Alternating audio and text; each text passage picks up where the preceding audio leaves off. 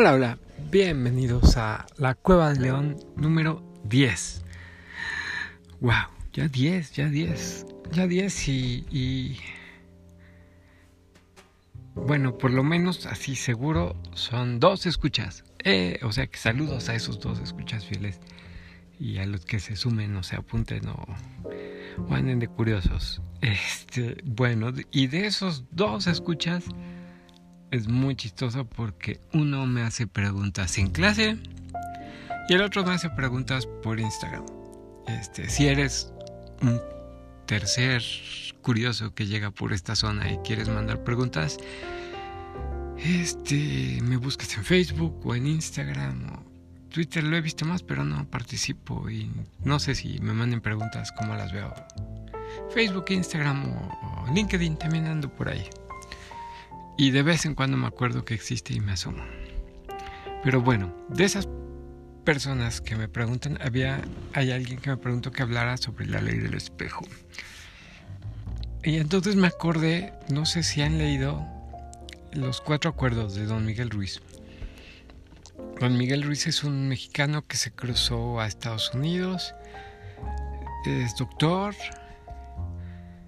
y su mamá era como curandera, chamana, no sé, pero él escribió un libro que se llama así, Los Cuatro Acuerdos, y es muy interesante si no lo han leído, léanlo, de verdad que es bueno, es bueno y aplicarlo es muy bueno, y él se hizo muy famoso porque Chopra leyó, Chopra no, Oprah, Oprah leyó su libro y le gustó mucho y lo invitó. Y entonces, pues parece que Oprah es un fenómeno. Bueno, no, no parece. Es un fenómeno en Estados Unidos y quien sale con ella, pues ya la hizo, ¿no?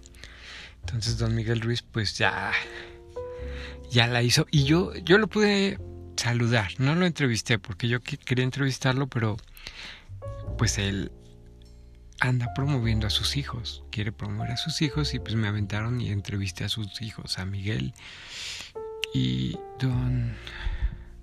Híjoles, no me acuerdo cómo se llama su otro hijo. Ajá. Interesante, interesante, pero lamentablemente viven un poco bajo la sombra del papá y es complicado desmarcarse de eso. desmarcarse de eso, pero gente interesante. Y saludé a don Miguel Ruiz. Por ahí tengo una foto para presumir. Pero bueno, la cosa es que ¿por qué hablo de Miguel Ruiz? Porque él al principio de su libro, casi estoy seguro, un 99% estoy seguro de que es en su libro, es que he leído muchas cosas. Pero bueno, en su libro tiene un prólogo que se llama que es un cuentito que se llama este, Espejo Humeante. Y es la historia de un chamán, un hombre de medicina, que un día en sueños despertó y salió de su cuerpo y se vio como él era un ser luminoso, un ser así, muy luminoso. Y entonces bajó y vio a todos los del pueblo y a todos los vio como seres luminosos. A todos vio como tenían luz adentro de ellos. Como eran luz todos, a pesar de que pues, él los conocía, a pesar de cómo eran por dentro eran luz. Y entonces ya después regresó a su cuerpo, se reincorporó y despertó. Despertó acordándose y entendiendo que todos eran luz. Y se cambió el nombre se cambió el nombre para no olvidar que todos somos luz. Entonces se cambió el nombre a espejo humeante. ¿Por qué humeante? Porque la realidad hace que no veamos bien cómo son los demás y creemos que no son lo que de verdad son y que son pues son luz. Y entonces para empezar hay que entender eso, todos los, y siempre eh, Pongan atención a esto, siempre subrayo, todos los humanos, humanos, somos luz, somos seres de amor, solo somos seres que cooperamos, que colaboramos. Pero el sistema hace que olvidemos eso y que muchos no colaboren, que muchos no sean luz, que muchos sea muy complicado ver esa luz. Pero todos los humanos somos seres que apoyamos, que tenemos compasión, que somos amorosos en el fondo, que queremos, amamos a los demás y, amamos verlos felices, amamos ayudar, amamos colaborar. pero el sistema hace que nos olviden porque el sistema está diseñado para que seamos competitivos, para que envidiemos, para que no colaboremos, para que no pidamos ayuda porque tú solito puedes con todo. Y no, no siempre tú solito puedes con todo. Y la cosa es que además, si pides ayuda, los demás te quieren ayudar. Los SAP siempre es lo que dijeron en su viaje a través de todo el mundo, que siempre fueron las demás personas las que les ayudaron a cumplir sus sueños. Porque si pides ayuda, te ayudan. Pero el sistema no quiere que pidamos ayuda. Pero yo me imagino que la pregunta de la ley del espejo tiene más que ver con esto de que lo que te choca, lo que te checa, te choca, lo que te choca, te checa. Ajá. Que si algo te molesta en una persona es porque tú lo tienes adentro. Y, ahí regresamos a, otro, a otro tema interesante que es el karma. El karma es lo que le dicen en la India. Aquí en, en el imperio mexica se llamaban acuerdos. Que yo creo que es más entendible eso, como acuerdos. ¿Qué son los acuerdos? Nosotros antes de venir a esta tierra creamos acuerdos. ¿Para qué? Para acordarnos de qué es lo que tenemos que hacer y aprender aquí. Entonces, a todas las personas importantes, o sea, no, no creas que el chofer del micro al que solo le diste una moneda y ni le viste la cara y nunca más lo vas a volver a hacer, es un acuerdo que hiciste. No, pero el novio o novia que te dejó a los 15 años y te rompió el corazón y por lo que lloraste mucho, sí. O la amiga que te traicionó o la persona que en el trabajo te hizo este te hizo verte las negras, pues es un acuerdo, así como tus hermanos, tus primos, tus papás, todos esos son acuerdos, acuerdos para recordarte. Algunos acuerdos son para enseñarte. Si estás escuchando esto, es un acuerdo que tenemos tú y yo de que yo te iba a recordar cosas. ¿Para qué? Pues para que cambies un poco el rumbo de tu vida. Entonces esos acuerdos que en la India se llaman karma, o sea, el karma no es que si haces algo malo y se te regresa Así se entiende, pero en realidad el karma son los acuerdos que tenemos con las personas para recordar y hacer los cambios pertinentes. Y entonces esto de la ley del espejo, por ejemplo, si alguien te choca porque es, yo qué sé, muy cochino o no sé, es porque en el fondo algo de eso puede estar en ti. Ajá. Yo a mí me choca la gente que, por ejemplo, se mete en las filas. Si vas manejando y estamos todos esperando en un carril y llega un abusivo que se va hasta adelante y se le mete al carro de hasta adelante, ay, de verdad que eso me puede enojar mucho. Pero a lo mejor haciendo un poco puedo reconocer que a, lo mejor yo también puedo llegar a hacer eso. No lo hago, no lo hago. Pero puedo llegar a ser un poco así y por eso a lo mejor me choca. Me choca la gente abusiva, pero a lo mejor yo con un poco de poder podría ser muy abusivo. Yo creo que no, pero si me dejara llevar por mis bajos instintos, posiblemente sí, sería un ser de lo peor. Entonces, esas, esos pequeños visos de otras realidades, por supuesto que te reflejan algo en ti. Pero tienes que entender que si tú lo asimilas, o sea, lo que tú asimilas, entiendes y corriges, de repente deja de estar en tu vida. ¿Por qué funciona el Hoponono en esto? Porque si tú empiezas a mandar amor a esa situación, llega un momento en que la sanas en ti. Y si la sanas en ti, dejas de verla en el exterior. Porque ya no te tiene que recordar nada eso. Y hay otras cosas que tienes que recordar. Entonces empiezas a ver otras cosas para corregir. Pero eso ya no. Entonces sí, por supuesto que lo que te choca, te checa porque es algo que tienes que corregir en ti. Y por supuesto que todos todos tenemos acuerdos, todos tenemos karma. Si alguien ya no tuviera karma, ya no estaría en esta tierra. porque venimos a aprender cosas y a evolucionar. Siempre podemos evolucionar.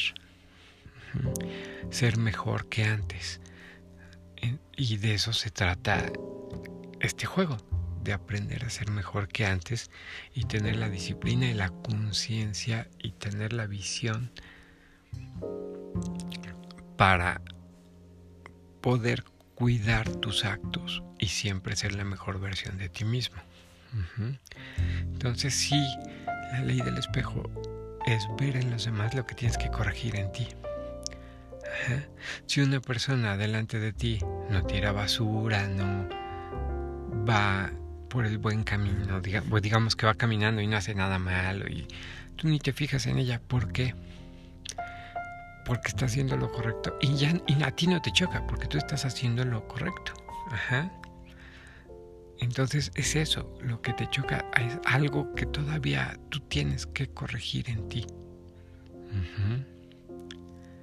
Complicado, sí, porque hay cosas que uno podría decir, ay, me choca como se pelean en Twitter por lo que dijo AMLO o me chocan los políticos. O sea, ¿cómo puede haber gente así? Y por supuesto que uno puede decir, o sea, ¿cómo puede haber gente que, que, que se come a los bebés? O sea, es, es, inconcebible. Y hay gente que lo hace. Ajá. Pero no está en tu realidad y por eso no, no odias a esas personas. Pero de repente cuando te enteras que los que están o sea, sí hay cosas que por supuesto que puedes odiar y está claro que no están en ti, solo es que es aberrante que alguien haga eso. O sea, como alguien puede violar a un bebé, matar a un bebé, comerse a un bebé. Ajá. Pero ahí es entender que quien hace eso no es humano.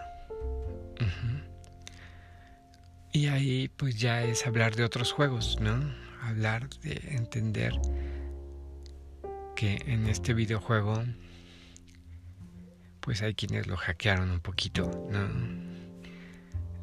Pero están en el videojuego y son parte del juego. Entonces, hay, es complicado, complicado, complicado porque mmm, difícilmente podemos hacer algo lo único que podemos hacer es empezar a ser la mejor versión de nosotros mismos. Porque si empezamos a ser la mejor versión de nosotros mismos y empezamos a ser felices y empezamos a hacer lo que queremos, las personas a nuestro alrededor van a empezar a ver que se puede y van a empezar ellos a mejorar también. Y si cada vez esa ola llega a más gente, los que hackean y los que hacen estas cosas, esa vibración no la van a soportar y se van a tener que ir. Que es de alguna manera lo que está pasando aunque no lo veamos. Aunque no lo veamos, está pasando. Y por eso está tan oscuro el panorama, porque ellos están haciendo patadas de ahogado, bueno, para que no pase lo que es inevitable que pase tenemos que subir, todos tenemos que subir de vibración y todos tenemos que estar en un mejor lugar. Y es inevitable. Y la única forma en la que no puede pasar es destruyendo el planeta. ¿Qué es lo que quieren llegar a un, extremo? Y en una versión de la realidad se supone que eso pasa. En otras versiones esperemos que no. Este, pero estas batallas es complicado. Porque por un lado no nos corresponde y por otro lado ya las estamos peleando. Pero todas estas historias de, de futuros posibles de entes come almas y hackeadores de la realidad no tienen nada que ver con la ley del espejo porque esos seres no te recuerdan a ti. Solo es entender que esos seres son otros, no son humanos. Ajá. Y que sí, eso por supuesto que te puede, lo puedes odiar. Ajá, o sea, lo puedes repeler. Y no tiene que ver con que esté dentro de ti. Pero las cosas muy cercanas a ti de gente que te puede chocar, ajá, algo que hace tu papá, tu abuelo, tu tío, tu...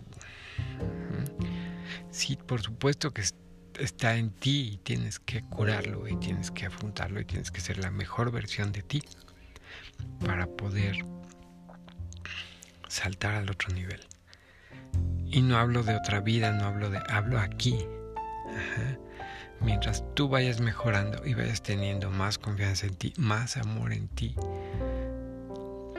vas a empezar a ver la parte luminosa en los demás.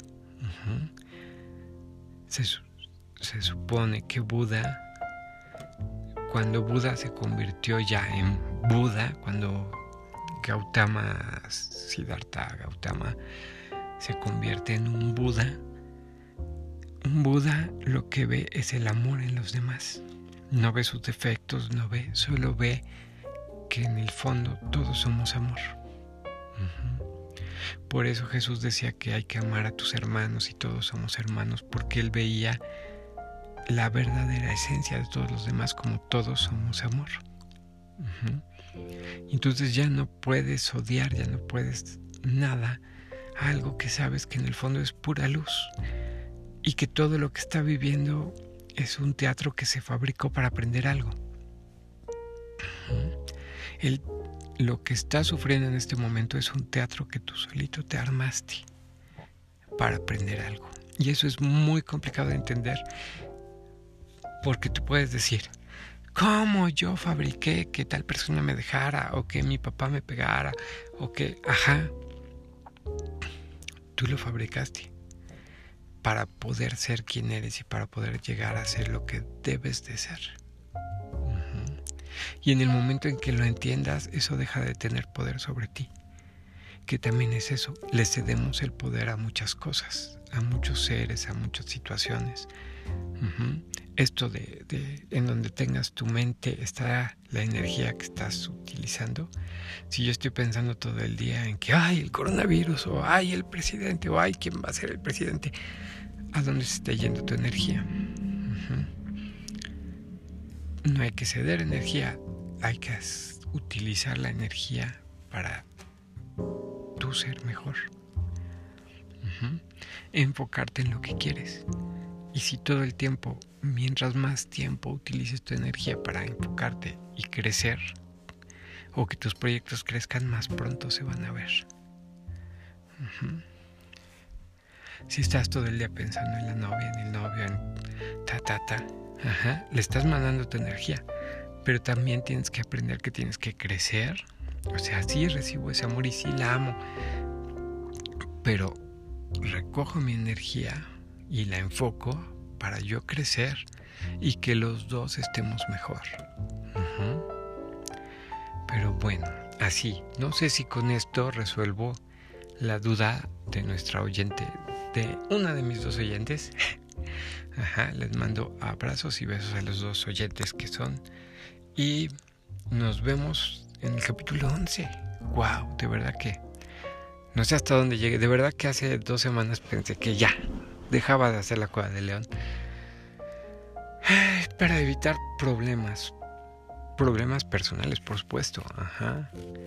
Pero bueno, de todas maneras parece que los ataques van a seguir toda la vida. Entonces, pues sigamos divirtiéndonos con la cueva de león. Entonces los dejo, dudas, quejas, comentarios, este Facebook o Instagram y aquí creo que se pueden mandar mensajes. Entonces nos vemos, se cuidan y gracias por estar.